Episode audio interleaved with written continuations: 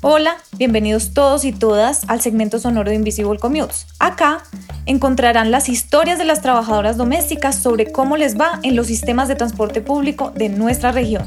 De nuevo, bienvenidos y bienvenidas.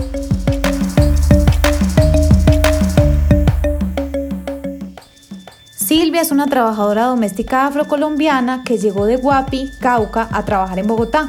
Ella nos cuenta sobre su discapacidad física, la falta de solidaridad de los demás usuarios en el sistema de transporte y los largos y costosos viajes diarios entre Soacha y Bogotá. Aquí está su historia.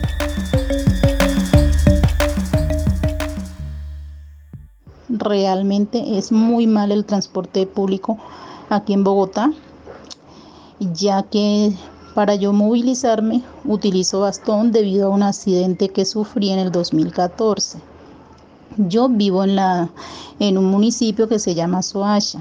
Este es afuera de Bogotá.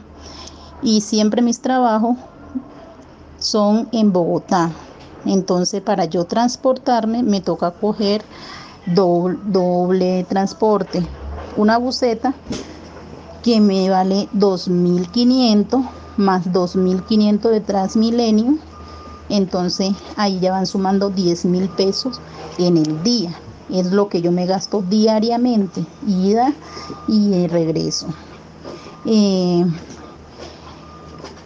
como sufro mi limitación y me toca andar con bastones, es muy, muy maluco porque uno sube al Transmilenio y no le dan la silla preferencial, aunque las sillas preferenciales son para personas mayores de edad, con limitaciones, pero no, el que va ahí sentado, aunque no tenga esas limitaciones, se hace el dormido.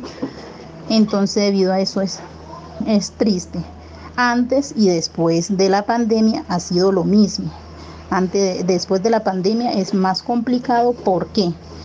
Porque los buses se supone que no van llenos, no deberían de ir llenos, pero no, no respetan el distanciamiento, nada. Muchas gracias por haber escuchado el segmento sonoro de Invisible Commutes. Los acompañó Valentina Montoya. El sonido es de Andrés González y la imagen por Daniel Gómez.